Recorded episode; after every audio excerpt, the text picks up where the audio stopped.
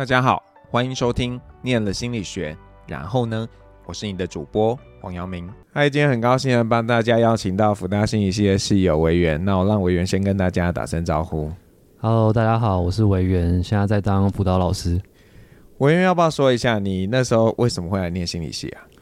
我念心理系其实有两个故事可以分享。嗯，一开始是从高中的故事可以先说起。我高中念一个私立学校，然后我一开始蛮不适应的。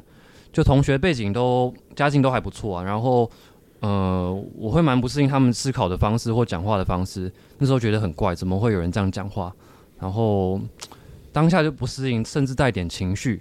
然后，但我又觉得这种怪好像就是台湾的特色啊，台湾就是很多元，所以他这种怪也没有不好，就是要多元，所以我们才会有不一样的人才嘛。所以就觉得与其去批判，不如去认识他们，了解他们为什么会。长成这样，为什么会形成他们现在的自己？所以我大概高二、高三，我就对心理学开始有点兴趣，然后后面就填了辅大心理系。嗯，对，这是第一个故事。对，这是第一个故事。然后第二个故事是我回头看，因为辅大心理很常有生命叙事啊、生命叙说的课程，然后我回头看的时候，哎，我发现这个其实是一个起点。我小时候遇到一个很很好的老师，然后他是得那个师铎奖，我小学老师，然后他就。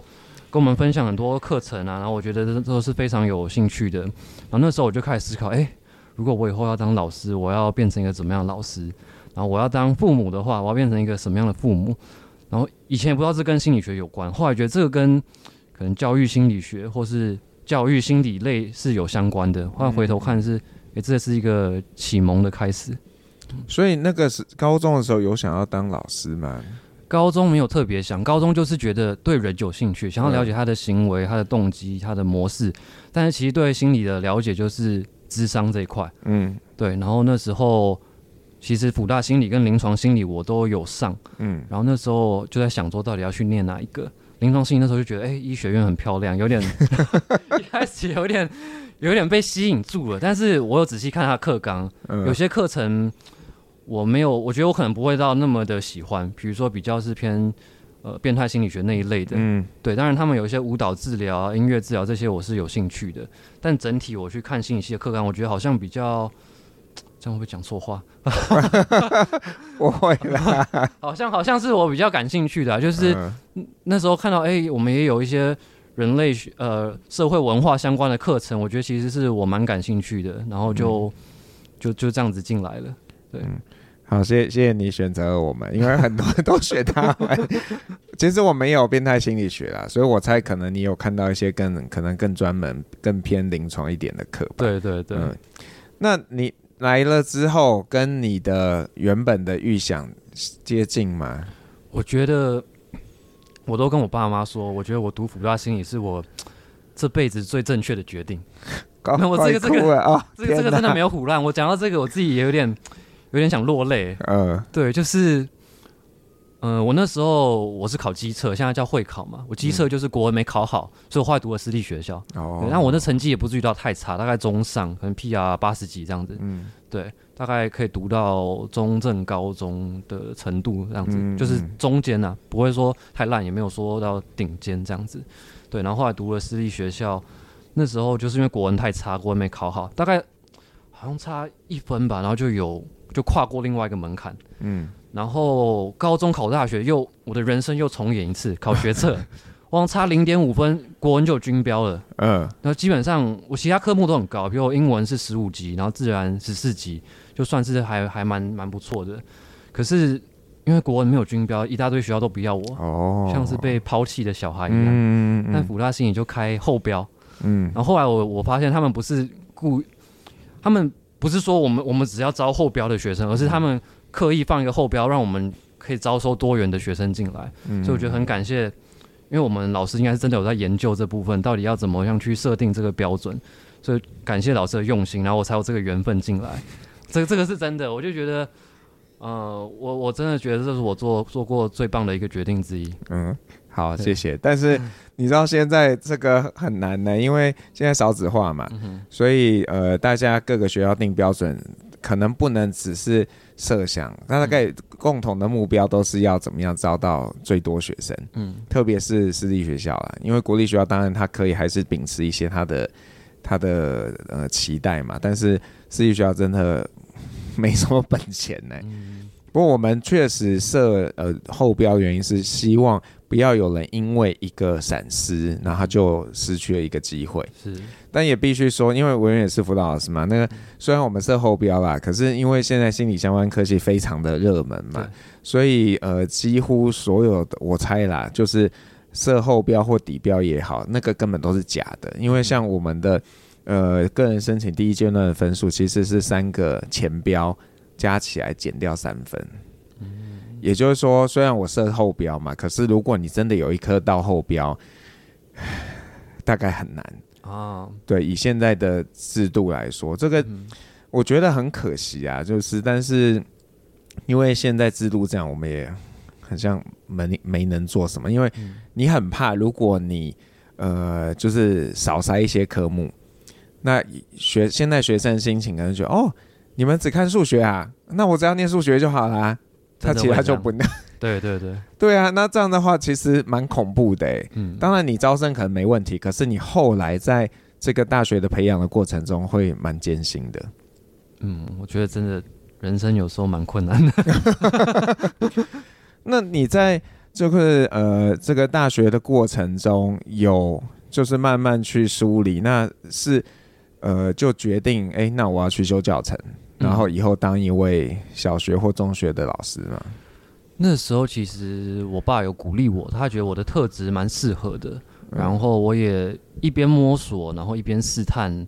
我其实也不排斥啊。当然，我对老师这个一开始是有点刻板印象，我觉得好像有一点、嗯、怎么讲，比较比较僵的感觉。嗯嗯，对。但我不至于到很排斥这个这个职位这个角色，因为我其实蛮喜欢分享的，所以就一边尝试，然后我觉得哎。诶其实辅大心理给我的滋润蛮多，然后我可以很开放、很自由的设计课程，其实也不见得是件坏事。对，就这样子慢慢的开始去走老师这个路。嗯嗯嗯。那你有念硕士班吗？我现在在念台师大的在职专班硕士班。Okay, 嗯嗯嗯。那所以你你那时候毕业就马上上岸了吗？还是？哦，没有没有这么厉害。我其实经过了蛮。几年的这个艰辛的路程，然后一度就想放弃。嗯、我大概当代理老师当两年半，然后去年考上，去年吗？前年考上，呃，台中的一个正式老师，然后今年我又再考一次，考回台北的老师这样子。然后，但是在考上之前，我曾经对自己会怀疑自己。这个我觉得每个老师必经的过程，就是甚至在职场上，因为你是代理老师，某种程度上有一点权力的不一样。你会比较畏缩，然后甚至，嗯，可能别人讲话对你不是这么客气，这些你都要去调整或者去容忍，这个其实蛮辛苦。然后甚至你会觉得，哎、欸，哇，我不是师大，我凭什么考上？对，后来觉得，其实辅大心里的人真的蛮厉害的，不得不说，嗯、就是认真的人蛮厉害的。嗯，我们都有活出自己的一片天地，对，有自己的特色，所以大家要看得起自己。那你那时候是怎么样选择啊？选，因为你是选中学嘛，对，你不是选小教，为什么？我两个都有考，然后那时候两个都有上。嗯、我后来选中学是因为我觉得中学比较成熟一些，我可以发展的课程的深度比较广。嗯、对，大概是这样。嗯，我因为有点谦虚啊，因为他虽然考了几年才考上，可是应该也是优于君子吧。很多那个 在在那个没上岸的人，大概都很多年呢，算算是运气还不错。但前面真的是有一度，我就觉得二十五岁没考上老师，我就不要干了，我就去做别的，就人生也不用拘泥于嗯，就老师这个职位。这样有想过要干嘛吗？我想过当顾问，但是那时候顾问就是很很空泛，就想说当顾问好像蛮酷的，去外商公司。嗯嗯嗯。但其实我觉得很多事情就是要真的去体验才知道他的辛苦。对，那在我之前，我曾经当过执行长特助啊，所以有大概去跟一些企业有互动过。这，但这只是我仅有的经验，所以我觉得那时候想象比较、比较、比较、比较是用想象的。嗯，对。那如果现在我要换一个职位的话，反观刚好这个，我我就我就顺顺势接一下。嗯、对我我会觉得我还会想当顾问，就是比如说升学顾问，海外的升学顾问。嗯嗯嗯对，或是我想要有一些不同的角色，比如说也是分享者的角色，比如说写一本书，或是当讲师。我觉得如果有机会到大学当讲师，不用不用到教授，因为教授教授蛮也蛮辛苦的。就先 先先从讲师，我觉得就是可以讲一些不同比较深的内容，我觉得蛮有趣的。嗯、然后或是可以写一些别别的课程这样子，嗯、对。呃，但是那这个你其实蛮厉害，因为你考上的是双语嘛，对对对，对不对？那这个是有怎么样的一个呃特别需要做的事情，或者说包含考，嗯、还有你考上之后你要做的业务？双语，我先介绍我在台中那间学校的双语业务。嗯，那间它比较特别，然后很棒的学校，它是类似国际学校，它是有双语部。嗯、那这个双语部它。虽然叫双语部，它比较像国际部，它是全英文授课的。嗯，它走美国的课纲叫 Common Core。嗯，对，然后它有 AP 课程，就是呃大学先修课，让高中生可以先预修大学的课程，那之后可以抵学分这样子。所以它完全就是。美国的都是抵美国的学分嘛？台湾大学应该没有认，对，没有没有认，但抵美国的学分，嗯、所以它完全就是美国的一个学习的制度。嗯，然后它的外师，就我们有二十四个老师，有十二个是外师，然后全英文授课，所以它这个强度是很强的。它是国际学校，嗯、所以基本上我觉得要到这种学校，你需要有几个条件。第一个是你的语言要够熟练，就至少基本的沟通对话要没有问题。对，那第二个是你要有一些跨文化沟通的能力，对，你要可以在东西方文化做一个平衡的角色，嗯，对，那第三个当然是你的专业技能本身就要够，对，大概是这三个部分。诶，那你们学生的组成呢？我们学生有来自十七个国家的学生，嗯，所以从亚洲、欧洲、美洲都有。那大部分都是教授的小孩，或是科学园区的小孩，可能他外派回来这样子。Oh, OK，但是他们本身英文程度是有一定水平的。对，大部分都有一些水水平在。嗯，嗯，那这个考考的时候是学校自己就说我要招一个呃可以用英文的，呃，你算是专辅吗？对对，专辅。呃，对，那时候他是要用英文智商，然后有英文辨识。嗯，对，所以他就是就让你知道你未来要做英文智商这样子。嗯嗯嗯，对，这也是很特别。今天就我其实没有真的做过英文智商，但后来觉得哎、欸，好像做得起来。就是呃，有些小孩他中文没有这么流畅，他没有办法，他可能会讲中文，但他没有办法完全表达他内心的话，他要用英文来表达，然后就可能整个物谈过程是用英文跟他对话。嗯嗯。那你自己就是说，呃，在前几年考的时候也有考这种吗？还是你后来才发现，哎、欸，其实也有这样的一个选项？原本没有想说要去台中，因为有有这样乱呛自己好吗？因为我就是个死台北人。没关系，我也是死台北，我离开台北我都觉得好落后。就那，但是那时候去台中，我就有一种一种感觉，他在呼唤我，嗯、就是它是一个实验学校，然后又是。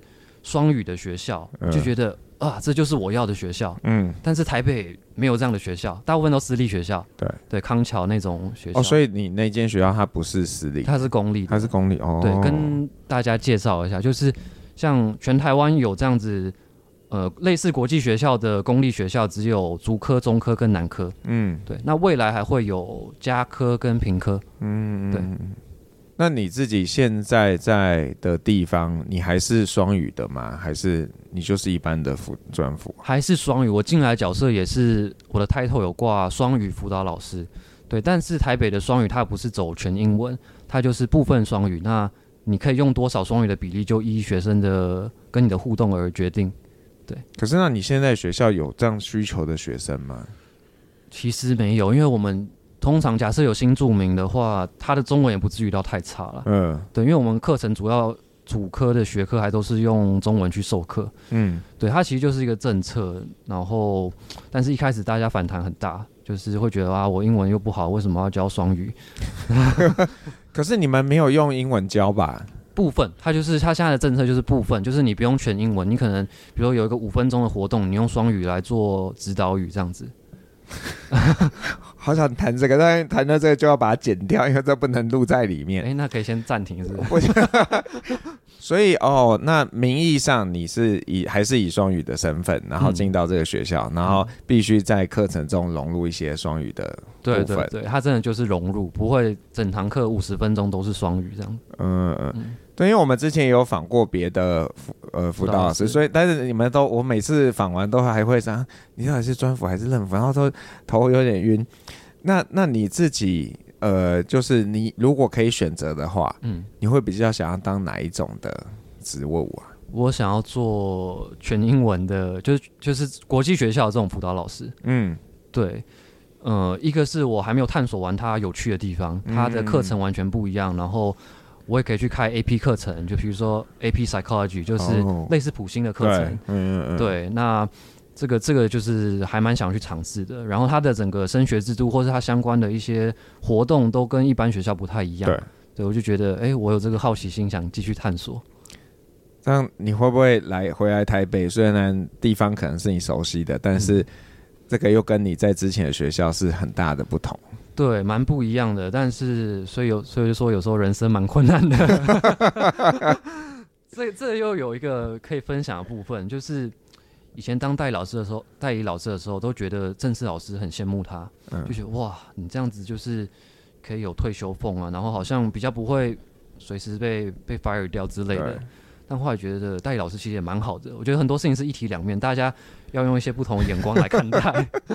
而且现在代理老师的待遇也慢慢提升嘛，就是对，嗯，其实台北的代理老师跟正式老师的待遇是一模一样的，差一个月的考绩而已。哦，他的年资是会累积的，然后。嗯差在公保跟劳保，但是现在其实公保也砍得很多，所以大家如果也不用太在意这个。嗯，对。欸，那你会有想说去海外当老师吗？其实有想过，老师你真的很会问。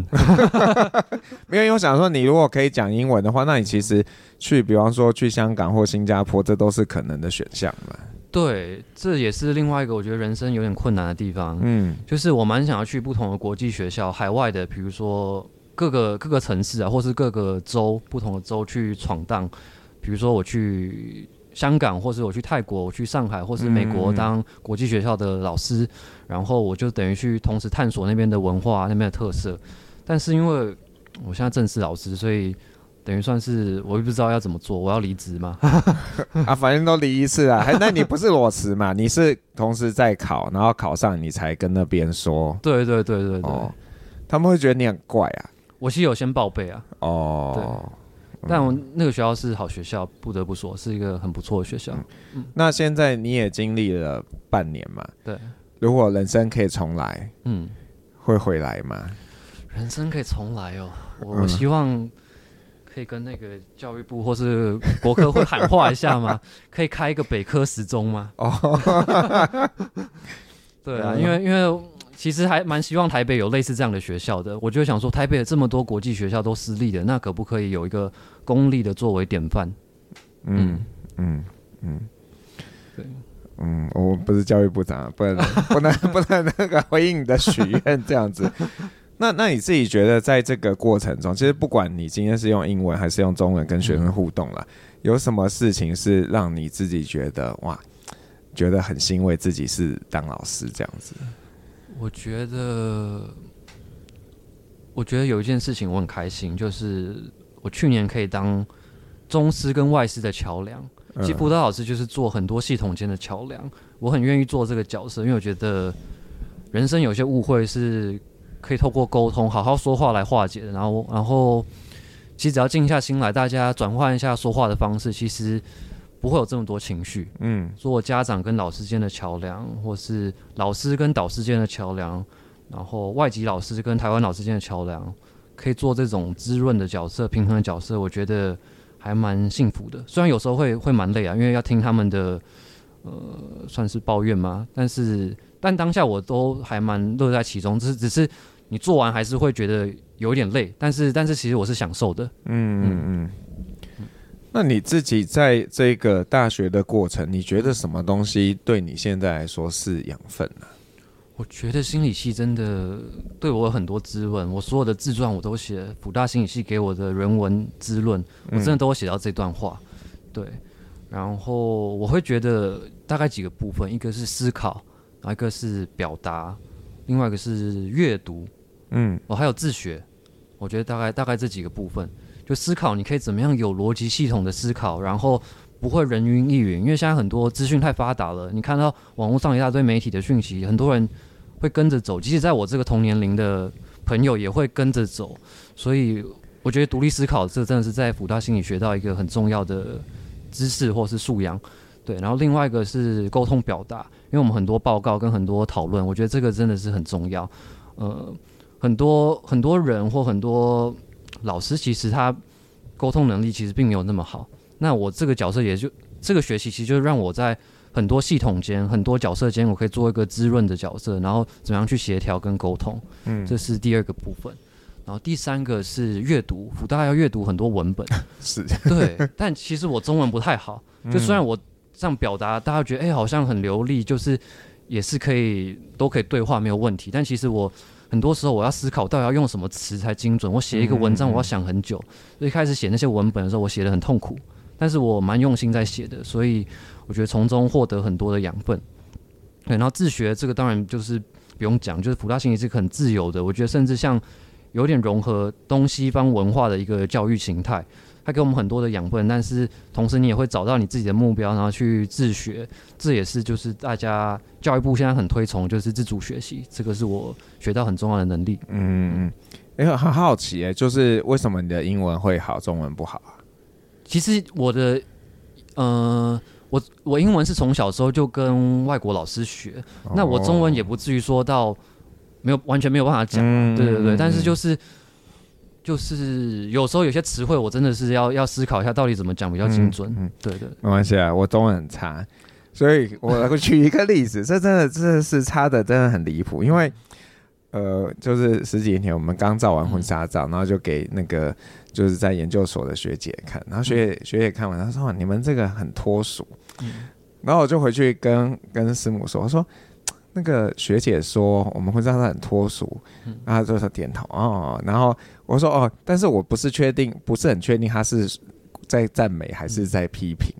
然后师母就有点傻眼了，你为什么会能不能够理解脱俗的还是什么？哎，讲真的，现在讲脱俗，我还要想一下到底是什么意思。哦耶，这我们是好朋友哎。哎，其实我看老师，就你之前分享脸书，还是你曾经有提过，就是说其实你自己的。中文没有那么好，我就觉得哇，感同身受，就是中文没那么好的人都可以写书跟 写文章，我就觉得哇，那我我搞不好也可以达成这个目标。可以，你可以的。那个谢谢老师。对，没有啊，那个突然岔题了。那个，所以你刚刚已经稍微提了，就是说对于未来的一些规划跟想象嘛。对对。那呃，假设短期内还没有发生的话，那你自己在现在的岗位上，你还有什么想要？尝试的事情，因为我觉得现在、嗯、现在的年轻人真的很不一样，嗯、跟你相信跟你在是在高中生的时候也很不一样。对，那身身为一个辅导老师，到底怎么样去带他们，嗯、或者说怎么样去陪他们度过这一段时间？嗯，我有时候觉得跟辅导老师就是这个录 podcast 可能会有点无聊，所以 他老师问这题，感觉就是。我们可以多聊一点，就也欢迎老师问一些奇奇怪怪的问题。嗯，因为我因为我其实想说，老师之前已经找过辅导老师，会不会大家又听到辅导老师就觉得很无聊啊？老师就是那样啊。但我其实不想当个典型的辅导老师。对，然后哎，老师，你刚刚问的是是说，我说就是有没有觉得你可以呃为他们做一些什么，为你的学生啊？嗯嗯呃，我觉得我想要引入一些资源，然后制造一些碰撞。嗯，我想要让。台湾的学习社会更多元一点，可这个多元肯定会有一些怎么说？创造你就必须要先撕裂嘛。但是我我不是要真的是批判的那种很很很 aggressive、很攻击性的去去去做这件事情，而是慢慢的我们可以很很温柔的来做这件事情，然后让大家有一些不同的刺激、不同的思考。嗯，对。然后我想要设计的课程，我大部分都是以学生的生活出发，我跟他们聊生活，然后去引导他们去。呃，为生活做准备，比如说他在情绪上，他在人际上，他在爱情上，他可以怎么做准备？我都跟学生说，外面现在开一堂课，一天的工作坊可能五千一万，嗯、但其实你现在开始学这些基本的，你以后其实可以省很多钱。对，因为其实很多人，呃，说比较直接一点，他可能到三十、四十，他其实也不太知道他人生怎么活的，他他也不知道他活了一个怎么样的人生，他其实情绪管理或者他在呃爱情的沟通上、家庭的相处上，他可能都是突然一些事件，他有意识了，他才开始觉得要学习这些事情。但其实国高中就是一个很好呃培育这些素养的一个时间。嗯，对，我分享一个，嗯、呃，我之前设计一个网络交友的课程，然后我之前就觉得，哎，网络交友它很多时候都是一些宣导短片啊，然后说啊，你就不要见网友啊，这些不要用交友软体啊。我想说，怎么可能？现在每个学生都有手机，不像我以前那个年代。我以前，我以前我也没有很老，但我以前智慧型手机还没有这么发达，就是还算刚启蒙的时候。嗯，对，就大大部分有些人可能有，但是那些 App 没有那么发达。嗯嗯。对，然后现在人手一机，每个人一定都有网络，然后交友软体非常兴盛，各种管。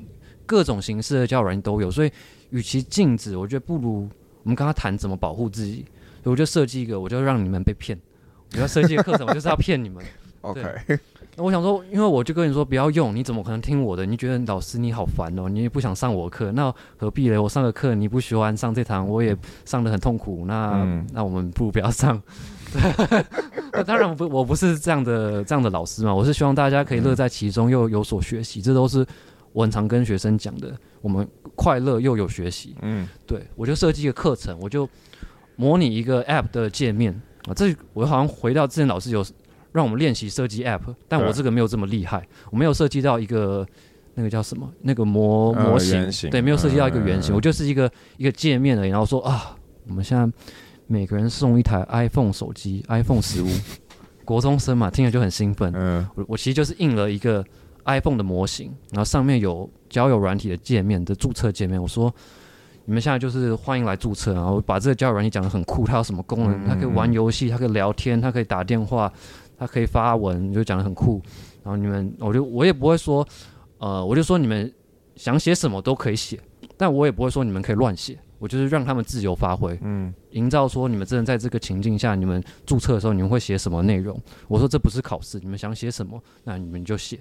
对然后接着我就会把这些他们注册的内容收回来，可能会有身材啊、长相、个性、兴趣这些点点点，或是随意的选自己创造要对对，他们就创造自己的一个账号可能关于我的一件事之类的，就模拟这个交友软体，然后收回来之后，我就让他们猜，我就随便抽几个出来，哎，你觉得这是班上的谁？嗯，看他们猜不猜对，猜对我们就来一个小奖励这样子。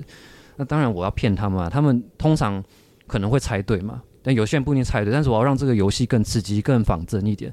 我会写几个他们猜不到的，然后他们可能会很感兴趣。比如说，写一个很像 Blackpink 的，就是哇身材超好的，那男生就会我说哇这个是谁？然后一然后就很兴奋，然后猜一猜，猜半天，给他猜五次。我说你猜十次好了，可能都猜不到，然后就公布这个就是我自己制造好的一个账号，我先这个仿造的一个账号，然后就是假的，让他们有被骗的感觉，他们就知道哎。欸我在交友软体真的会被骗的，真的有这种匿名的 匿名的特性。嗯，对，听起来很有趣耶。嗯，那那就是说，呃，毕竟我们很多时候我们会希望学生听我们，可是有些东西也是你很希望他能够听进去的。对，那你会用什么方式来去让他们听那些他们可能不爱听，可是你觉得他们需要知道的事情？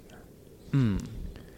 嗯、呃，我我先，我刚刚突然想到一件事，就是我刚刚的故事讲了有点久，那那个，因为我知道这个节目其实主要是要招募嘛，那我有听前面、就是、也没有啦，就是让大家知道念心理学可以怎么样、啊。对对对，有有两个两个目标啊，嗯、那对。那一一方面是让大家知道，就是说心理学可以做哪些，嗯，哪些职务。我自己听了也觉得很很受惠，就觉得哇，辅大心理真的很多人才，嗯，对，所以欢迎大家来念辅大心理。我觉得真真的，我不是要我不是要不是要推广，但我真的是有感而发，嗯，对，就是然后面试的时候啊，现在今年好像没有面试，我们已经很多年不对，很多年没有面试，但是其实我刚刚那样讲话就太久了，面试的时候不要讲那么久。哦，面试当然不能讲那么久啊，面试要那个在刀口上，哎，对对，你自我介绍可能一分钟，啊，一分钟，请问委员你要讲什么？对对。大家要把握这个黄金时间，啊、不要像我刚刚讲那么久。刚刚是不会啊，Podcast 就是跟大家分享我的一些课程。嗯嗯嗯，嗯对。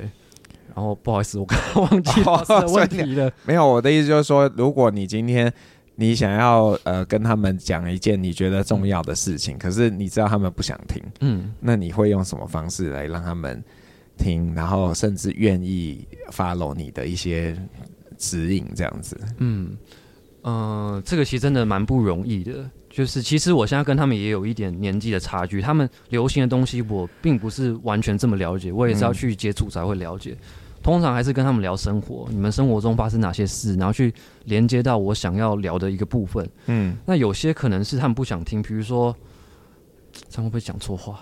比如说，做老师的角，我觉得老师的角色因为比较多刻板印象跟束缚，但。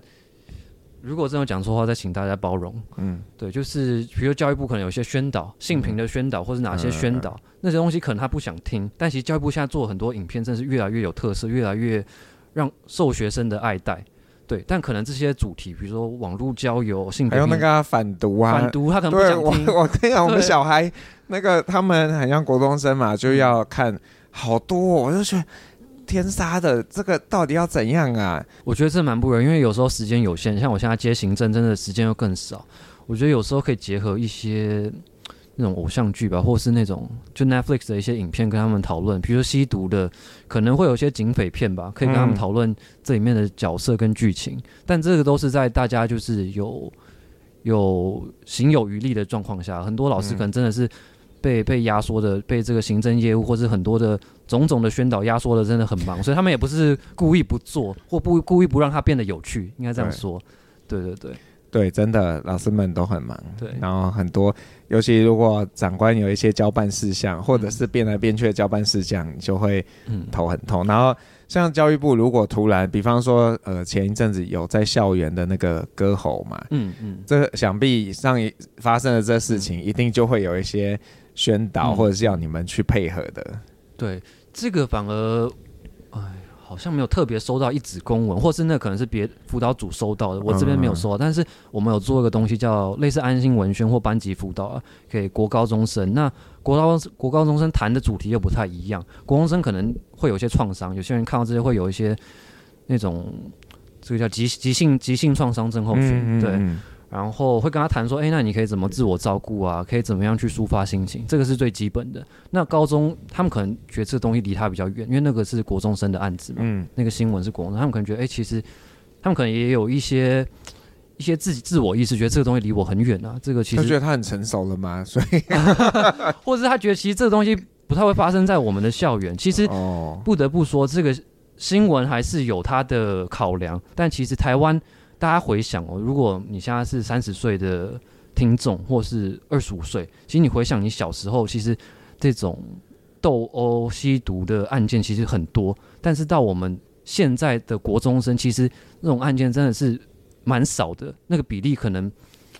你说超过一两趴嘛？我觉得有五趴就非常高了，不会那么高，就是真的是蛮少的。所以可能是因为媒体社群的关系，渲染的重复曝光，会让我们觉得很像变差。对对对对，嗯、其实其实真的是没有很多，就是他是手指头算得出来的，嗯、因为我不知道用几趴，我数学也没有那么好。那他是手指头算得出来，所以其实这个东西是特例中的特例。其实台湾的辅导跟教育是越来越好，必须帮台湾的教育讲一句话。虽然我以前也是很讨厌。老师这个角色，但我也受过很多老师的帮忙，然后受过他们的启发。嗯、我也是像我那国小老师，我到现在还记得啊。他讲要为自己负责，替他人着想。我到现在也跟我学生讲这个，这就是做人的基本道理。真的，对。可是，可是我觉得，就是现在的孩子真的很辛苦，嗯、因为大环境一直变，一直变嘛，嗯、那会很容易迷失、欸。哎，就是不知道自己要要怎么样。对对。那你会怎么鼓励他们呢？我觉得现在的孩子哦，就是因为他现在有社群媒体，很多小红书、抖音、IG、脸书啊，脸书可能偏老一点。嗯嗯嗯。那因为太多讯息，那个资讯量爆炸。第一，光他们要筛选讯息就很困难，所以他们要独立思考能力。第二个是他们会比较，他们可能会有从众，所以他们看到别人很棒，大家一定都 po 好的啊，去吃什么美食，嗯、什么你做了什么很厉害的事之类的。然后去哪边玩，所以大家都会觉得哇，好像很轻松，但殊不知其实需要背后很多努力。就像我考老师，其实我真的遇到非常多挫折，所以大家要去看到那个辛苦的背后。所以一个是要有独立思考，但这个是慢慢培养；第二个是，呃，真的要去去做一些尝试，然后从这些探索中去找到你有兴趣的事情。对，这样会不会很笼统啊？我很怕他们，因为你知道最近就是网红都常出事嘛，嗯，嗯我都很怕他们看那种。影片，然后就觉得就是那样，那样是对的。嗯、所以每次一发一出手，有没有看？有没有看？嗯、有看就不可以看。对，因为我们很难控制。然后有一些也不能说他们完全都不好，但是确实有一些，我觉得价值观是比较扭曲的。那，嗯、但是对于可能他没有太多人生历练，他其实不知道嘛，他就觉得哦这样也可以啊，嗯，那、嗯、为什么不行？反而会回过头来质疑说，为什么你们大人觉得这样不可以？对，就是孩子很常会觉得我们在批判他，我们跟他站在对立的角色，所以很常误谈，我都跟他聊，哎，你喜欢什么啊？跟他谈生活，你看了什么影片啊？这个哪里酷啊？就是先跟随他，先跟上他的脚步去理解他。哇，这个东西这么酷，我到底到底哪个地方这么吸引你？我要去理解你，就是我真的要站在你的角色上去思考，然后再慢慢跟他想说这个东西。嗯、呃，你觉得哪边不错？哪边，嗯、呃，你觉得他可以有进步的空间？或者说，他其实只要听我们七十，哎，哇，他听我们，他可以听我们三十趴就好。我们可以用我们的人生历练听我们三十趴，七十趴他可以去听一些别的别的朋友或长辈，或是我们可能先安装好的一些长辈去 去跟他聊一些可能会有的。其实这些网红后面有一些操作啊，或是有一些他们的流量的目的。嗯、所以我其实最近我要找一个网红行销的顾问来跟学生聊网红行销的这个角色，嗯，对，然后让他们去理解，哎，这背后其实有一些不同的他们的思路在，嗯，对，不知道为什么突然想到那些炒股的社团呢？哦、就是也都是某种的洗脑嘛，嗯、就是那你如果真的有发现背后的一些原理，你就会知道，其实你真的是需要独立思考，而不是别人喂你东西，然后你就觉得哇，对对对。而且他那现在，我觉得炒股更厉害，因为他们会等于说集团式的去操控，所以你确实他讲的都会被验证。嗯，他跟你说这个就是会涨三天，他就是会涨三天。嗯，然后他就看你会不会上钩嘛。那你上钩之后，那你就变成其中一份子啊，他就可以用你的本继续去炒作。然后他哪一天他觉得他想要出来，你就全部都是韭菜，你就被被。被套在那边，对，我觉得他们其实诈骗集团，我都跟学生说，诈骗集团就是最懂心理学的人，真的。对，就是你不要看他们骗钱，虽然这样子很糟糕，但他们很懂人性。没错，其实我超想仿一个，嗯，念了心理学作为诈骗集团的，但我觉得这很不道德，而且也没有人会愿意揭露自己这样的身份啊。可能他要变音，对，要变音，然后要匿名。对，对如果。对这个，我觉得这些人真的很厉害哎，他们会用各种的方式，嗯、比方说安抚你或怎么样子。我我其实有想过有一个反诈骗集团的方式，嗯，就是因为他们要骗你的钱，他们一定会先让你有点甜头。对啊，那你那个甜头，其实你那一万块，比如说你说你要抽出来看他会有什么反应，或者他可能一开始真的会让你真的领出来一万块，但后面他继续骗你。但如果你有意思的话，你应该在那一万块就暂停了，那就是你骗了诈骗集团。但是，但是以以这个例子来说，其实他给你那一万块，那也不是他的，是另一个被骗的人的钱。那可能真的会，你拿了，你就是共犯的，所以你连动都不能动。所以现在好恐怖哦，真的。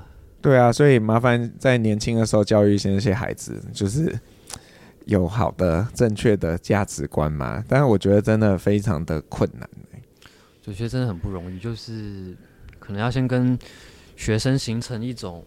亦师亦友的关系，可是我们又不是他的朋友，我们还是有，我们还是不一样的关系的。嗯，对对对，嗯、这个其实不好拿捏。嗯，对，但是还是让他觉得我们是愿意听他的。但是终究来说，我们还是老师，然后也有家长的角色，我们不会成为他的家长，不会成为他的朋友。嗯、我觉得这是一个很界限上要很明确的部分。但是我们可以让他感受到我们的愿意跟他聊天、愿意跟他谈话的这种接纳的态度。嗯嗯，嗯那你会对上？会直接对到家长吗？会，蛮常对到家长的。哦、对，我还蛮喜欢跟家长谈话。有被挤过吗？就是很多，嗯，就是有些家长就会给一些很荒谬的那个，像呃，嗯、之前访米奇的时候，他就说，因为他是做自杀关怀访视的嘛，然后就有人质有那个当事人的。家长质疑他说：“一定是你诱导他，嗯，他才会想要去某个地方跳河。”嗯，其实我觉得这个我都不会去怪家长。当然，你当下听到会有些生气。如果有些家长他态度又不是特别好的时候，嗯，大部分家长其实都是蛮合作，然后蛮蛮愿意跟老师一起来帮忙小孩的。他们其实都是呃他们心态其实都是很谢谢老师的这样子，嗯、然后我也很谢谢家长愿意一起来合作，就是一个很好的关系。嗯、那有时候真的他们可能也不是刻意的，他们就听到小孩怎么会这样子，跟他想象中差这么多，他们会有种防卫机转，嗯、会防卫机转，然后会可能会去攻击你，或是会说会否认。嗯、但如果我们理解到这层的时候，我们就知道他其实并不是有意的。那你去理解到这一块，然后去同理他，他其实慢慢也会软下来，然后愿意跟你一起去合作，因为我们的。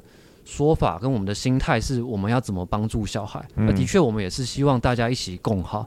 对，我觉得这是一块。然后另外一个是家长有时候很强硬的时候，当然我们自己也要有自己的界限，就是不能不能被压着打。就是你的专业，就是你要有你要展现你的专业，然后你要有一些专业上的界限。所以我之前遇过一个家长，他就是就他也很生气啊，他他不是他不他我知道他不是骂我，所以我知道他在发泄对别的事情。嗯，那他骂一骂，后来他。就开始跟我说对不起，oh, 然后就是因为我慢慢去理解他的困难，然后跟他说我也是希望可以帮助他小孩，他也他后来才觉得哦原来是这样子，他很感谢，然后开始跟我说好多次对不起，然后就说如果你要骂我的话，你可以跟谁骂我这样子。对，但但是我觉得我大概是这样，但不能透露太多细节，因为毕竟也是别人的隐私。对啊，对对对，嗯。我觉得很不容易啊，像我们之前还打电话去跟我们老大的老师，嗯，就有有点不满啦，所以去跟他就是去了解，哎、欸，到底发生什么状况？嗯，那当然我也可以理解，就是在第一现场，有的时候其实老师真的没办法无时无刻都注意到所有的事情。嗯，不过这个也是，我觉得我我们就是要全面一点，就是我不会完全只为老师说话，我尽可能比较客观的来说，就是。有些老师，当你不够专业的时候，你真的要去精进自己，嗯、因为像碰到教授的孩子，他就是可能专业比你还多啊。那你这样子，就是他也不信服你这一套。那你要怎么样展现你的专业？毕竟你是青少年的专业，那教授他是大学生的专业。那如果你可以展现出你是青少年这块专业，我相信教授不要这样，不要这样，这样很像我们是一个恐龙家长、欸。不是不是不是不是，没有，因为就是就是真的是高知识分子啊，所以就是。嗯大家，大家要精进自己，就老师也要持续精进自己，跟学生一样。嗯，嗯对对，对，我觉得，而且特别是现在一直在变嘛，嗯、所以老师真的是要跟上他们，就是说可能不同的教养方式啊，或者怎么样子。对对，像我们也是大学生，也一直在变啊，然后我们也是要一直去想说，那我到底可以怎么样，更能够抓住你，让你可以呃，在我们的引导下可以更好。嗯。对，也帮老师说一句话，就其实每一个老师都是求好心切，所以大家就是互互相站在彼此的角色，真的是没有人是想要刻意攻击对方的。嗯嗯，嗯对，就理解到这一点，就比较可以好好说话，然后理解彼此的情绪，然后创造一个和平的一个相处，这样子。嗯嗯。嗯真的好正经宣导，但是但是也有很少数，嗯、其实，在各行各业都有少数可能不适任的人。对，绝对，对。那如果遇到了，其实也不要自我检讨。我觉得有些人会检讨自己，嗯嗯，嗯但是有的时候可能真的是你，你就多跟别人聊一聊，然后知道说，哎、嗯欸，其实这可能是那个别人的问题。对对，对啊，的确是有一些特例，就是各行各业都有特例。比如说有刚刚讲的那个新闻的案例，这个。我不其实不太想讲那个那个新闻的标题，因为其实大家听到其实是蛮创伤的。嗯，最近之前那个很很红的那个新闻，但那个真的是特例。那老师的不适任其实也是特例，还是有真的有这样的老师，但是台湾的教育品质其实并没有那么差。有时候我看到网络上在骂台湾的老师，我其实是蛮心痛的。嗯，我曾经也是跟大家一样，觉得台湾的教育很古板啊，但其实真的 大家好好的。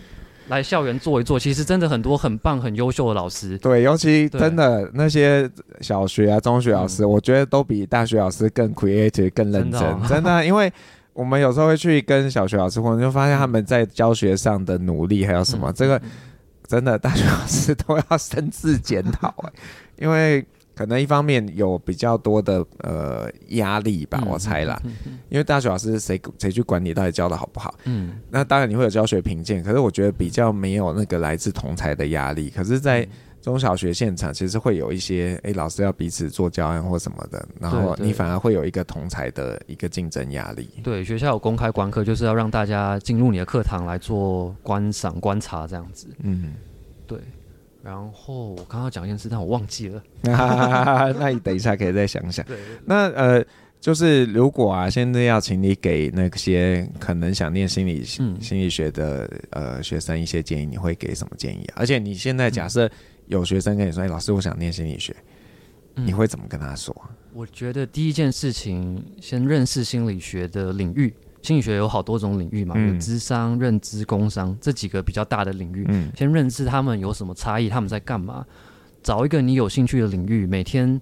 花一点点时间，不用太久，比如二十分钟、三十分钟，你时间够的话，一个小时，其实二十分钟就 OK 了。一个二十分钟的事情，你每天做，你就可以变成很厉害了。嗯、以先以高中生来说吧，嗯嗯，比如说智商，那你就嗯每天去观察人，或你每天阅读跟智商有关的书，嗯，或者你就去上一个线上的课程，或者每天听一个 podcast，OK，那我觉得这样就是一个很好的开始，能慢慢的累积，那你再去。这个滚动式的调整你的目标，就先找一件小事，然后每天花二十分钟去做它。嗯，嗯，然后呢？嗯，然 然后是，我说如果这样子，那他已经做了，他说：“魏老师，魏老师啊，那我已经听了，可是我听了之后还是觉得没有什么方向，哎，那你还会给我什么建议啊？”好，我觉得如果他不太喜欢的话，比如他对智商这个领域不喜欢，那他还是对心理学有兴趣，那他可以尝试工商或任职。那相关的领域，相关的助人工作，那甚至他还可以去了解社工或是别的助人工作，甚至可能我已经不是心理学了嘛。对对对，如果他是对助人工作有兴趣的话，嗯、那其实很多种形式可以去了解了。那如果他是对这个呃对这个东西有兴趣，但是还没有方向还不够清晰的话，他其实一开始其实有一个起步嘛。那他想要更具体的去了解，我觉得他可以定一个目标，像自主学习一样。定一个甘特图吧，我觉得练习做一个规划，然后小目标、中目标、大目标，那可能就去找一些这个场域的人，比如说智商心理师或是教智商的教授，看是不是可以去，假设去旁听，或是有些呃开放式课程，或者说去看他们他们的领域是怎么样工作，去因为像是半日实习或者整天的实习去接触这个领域，会比较具体的了解，就不会那么多是想象的部分。嗯，其实现在这种资源蛮多的，啊，那对，但是我觉得大家要小心，不要找到那种是想要赚你钱、给你证书的这种资源。嗯，有很多正派的资源，嗯，然后甚至还不用花钱，嗯，对，所以大家要花点力气去做一个筛选。对，我觉得其实大家就是一开始要先比较，嗯，姿态要低一点，然后去去跟别人求吧，嗯，去跟别人询问有没有机会。比如说你真的去问了一个教授，那。这个就是看你要怎么写信喽。有时候你写信那很烂，可能老师也不会想答应你。对，千万不要那种命令性的。有些可能高中生就会写那个某某教授，嗯嗯、那个我呢课要访一个大学教授，然后这是我的访纲，请你回信给我。嗯。这种我就不会回啊，啊但是确实有收过类似这样的信哎、欸，嗯哼，我觉得你叫我打给打帮你打字，那我不是帮你写作业的吗？这种心情很差。我就是很怕我学生这样，所以我说你们寄信前先给我看一下。我我觉得这其实都是学习沟通表达的过程，怎么好好写信，怎么让别人觉得是尊重，然后引起他的动机，这都是心理学的一块。所以其实很多小事情，当你开始尝试的时候，这全部都是心理学，跟人有关，所以。大家可以一步一步慢慢的练习。嗯嗯，不会，你们学生很乖。那那次去你们学校的时候，然后因为我不是说要找到我的 email 啊，送三个，然后我大概送了五六本吧，因为就很快啊，才结束，然后信就啪，然后有也有一些写的很让你觉得这个信很动容的，嗯嗯对。但你也不知道他是不是真心啊，我在想象他是真心，然后就就就觉得啊，好好好，那就这样，嗯。很羡慕我们学生，就是哇，听演讲还可以拿到书，嗯、我们学生真的很幸福啊。我觉得你们学校蛮好，我还蛮欣赏贵校的。我因为有没有什么事情还想要让听众知道的？嗯、就是你觉得刚刚可能没有谈到，但是你觉得呃是重要的，为你来说是有帮助的事情。我觉得我最近有一个很深刻的感受，嗯，我觉得态度很重要。嗯，对，我觉得专业是基本，态度是你。是你获胜的关键，嗯，不要讲获胜啊，态度是是你可以可以出众的一个关键，对，因为我觉得心理学你专业这是基本，你要当辅导老师专业一定基本，但是或是你要做任何职业，你的专业绝对是基本中的基本，但是你的软实力、你的态度这些素养，是你可不可以做得好的一个关键，嗯，对我我最近非常有这样的一个感触，就是呃，人要谦虚，然后要有积极的态度，然后要为自己负责，替他人着想。嗯，对，很讲的很老套，但是这真的是我这几年的经验，非常感受深刻的。嗯，你好像一个五十岁的人在讲。大家都说我比较比较早熟，对，嗯、但是我的长相好像有时候会被误认成是高中生。哦，嗯、这个我们就不方便回答。这个这个是有那个，就是有这个职工他们在学校误认我，哦、就是因为我之前那学校是穿便服，他说：“哎、嗯欸，你是高三吗？”呃，跟我聊天。哇，这也太开心了吧！高中生哪天呢？对，就是也有那种，因为我是做资料组长，有时候会。要培训自工，然后做一些演讲的分享，嗯、然后他们就说：“哇，你我以为你是学生。”嗯，但我觉得这有好有坏。有时候年轻跟学生比较靠近，但有时候你讲一些专业的东西，还是需要一点专业的形象。嗯嗯嗯，对，就其实很多事情想分享，然后就是，但也是怕太太冗长了。对，嗯嗯，没关系，未来还有机会。好啊，好啊。好，那呃，如果你是 KKBOX 的用户呢，接下来你会听到委员要点给你的一首歌。嗯、那请委员跟我们说一下你要点什么歌，然后为什么？这首歌是李宗盛和自己赛跑的人，然后大家可以查一下歌词。他一开始有说：“亲爱的 Landy，这个 Landy 是呃一个一个我朋友的爸爸，也是一个很棒的长辈，嗯，然后给了我很多很多社会上的经验分享。”对，很感谢他。然后他跟李宗盛是那种兄弟关系，很棒的、很棒的兄弟。然后他以前不是我们传统那种学习一路顺遂的的学生，可能过去就是成绩不好，或是有一些呃吵架、打架之类的。好，这这个太细节，我可能没有这么清楚，或是我讲错，其实也对他不好意思。嗯，对。那他这里面的歌词其实写的蛮细致，然后蛮动人的。就说不管怎么样，你要相信自己。然后，呃，每一个，我觉得他那个意思就是说，每一个人有自己的时区。你每一个时候，你过好你的人生，你一定会有你自己的方向。然后，只要努力积极，你一定会有自己的一片天地。我觉得我当老师也是这种感觉。很多时候，功课好的，好像最后不一定。会是那种，对对对对对，嗯、但是有些功课不好，反而到时候当最后当大老板，嗯，嗯，就我觉得大家真的不要气馁，要相信自己。然后辅大心理系真的出很多人才，这个这个我真的是发自内心，所以我一直讲，但老师可能觉得我很讨厌。不会，其实我们也有访一些不是辅大心理系毕业的，对，念心理学会出人才这样子。对，所以大家跟自己赛跑，然后做好自己，然后只要你相信自己，然后你愿意努力，一定会有一片天的。对，嗯，好，谢谢委员，很正向，谢谢，谢谢，谢谢老师，拜拜。我是黄耀明，我们下次见喽，拜拜。